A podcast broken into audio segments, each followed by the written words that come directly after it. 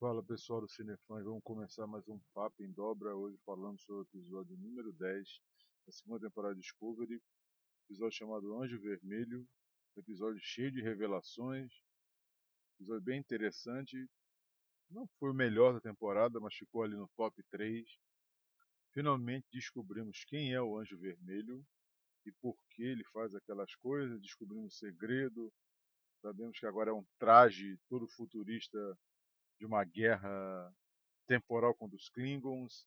Isso eu não gostei muito, que já teve negócio de guerra temporal em Enterprise e não funcionou muito bem. Mas vamos ver como eles vão armar para os próximos episódios. Vamos começar falando que abertura linda que teve, hein?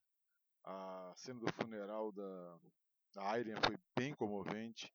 Desde o momento que eles apagaram todas as memórias e baixaram todos os tudo que ela tinha para o computador central da Discovery, as palavras de todos os amigos dela, o lançamento do torpedo onde ela estava, que foi bem um estilo antigo que tinha antigamente, o Spock, o pessoal que fazia aqueles funerais, foi um negócio bem comovente, eu gostei muito. O mais interessante que eu achei foi a confissão do Leland, lá o chefe da seção 31, fazendo a confissão para Michael que ele é o responsável pelas mortes dos pais dela.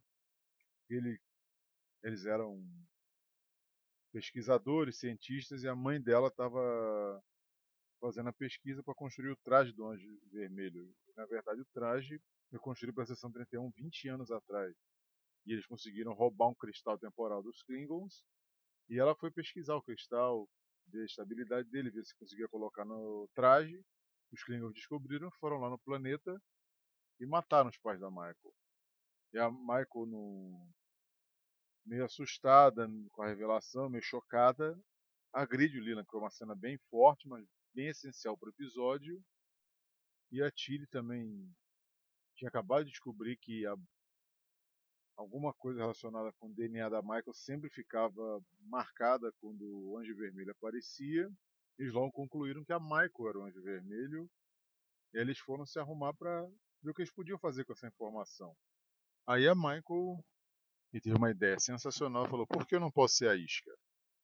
Porque eu acredito que se sou eu no futuro, não vou deixar morrer, que senão eu vou desaparecer. O famoso paradoxo do avô. Então eles prepararam tudo, pesquisando e descobriram que tinha uma instalação no planeta chamado Ezof 4. Adoro esses nomes que eles dão para a jornada nos planetas. E tinha todas as necessidades que eles precisavam lá. Atmosfera bem tóxica, é, minas de deutério que iam fornecer energia que eles precisavam para fazer o campo de contenção para prender. E a, e a nave da seção 31 se preparou também para fechar, porque a preocupação deles era que o Anjo Vermelho apareceria podia fugir pelo vórtice temporal que ele abria. Então a seção 31 preparou a nave para fechar o vórtice assim que, a, que o anjo aparecesse. E eles foram fazer tudo. Nisso tem uma cena muito bonita do Spock com a Michael tentando se reconciliar, que parece que é o caminho agora. Eles ficaram mais próximos, que é bem legal. Também a Michael e o Tyler ensaiaram uma reconciliação, que já tinham brigado no início do episódio.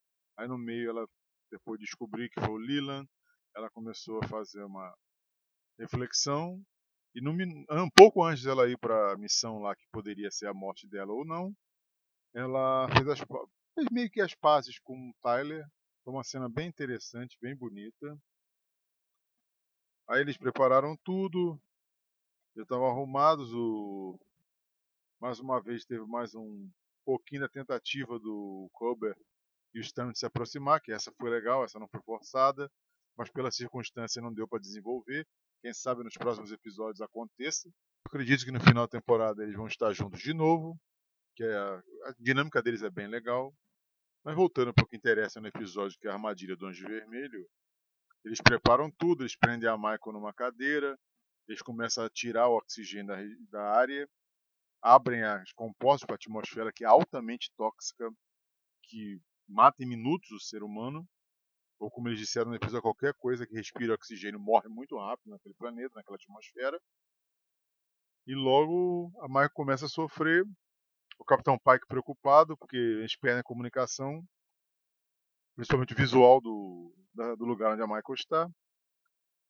E aí, numa reviravolta bem interessante, quando ele já, o Dr. Cubber está preocupado que a Michael já está quase morrendo, vai tentar salvá-la com a ordem do Capitão Pike, mas o Spock fala: Não, eu vi a Michael fazendo sinal para mim, nós temos que deixar ela morrer, que se ela não morrer, o anjo não vai aparecer. E ele fica na frente da porta, com o phaser apontado, e deixa ela agonizando até os últimos momentos e ela morre. Aí todo mundo pensa: acabou. Não vai ter mais protagonista essa série. Ou então vai ser a série do Capitão Pike e do Spock. Mas eis que logo aí aparece o Anjo Vermelho como estavam esperando, abre-se o vórtice, ele vai, uma cena muito bonita, os efeitos muito bonitos, como um cometa vermelho entrando na atmosfera, e ele lança um raio de luz e ressuscita Michael.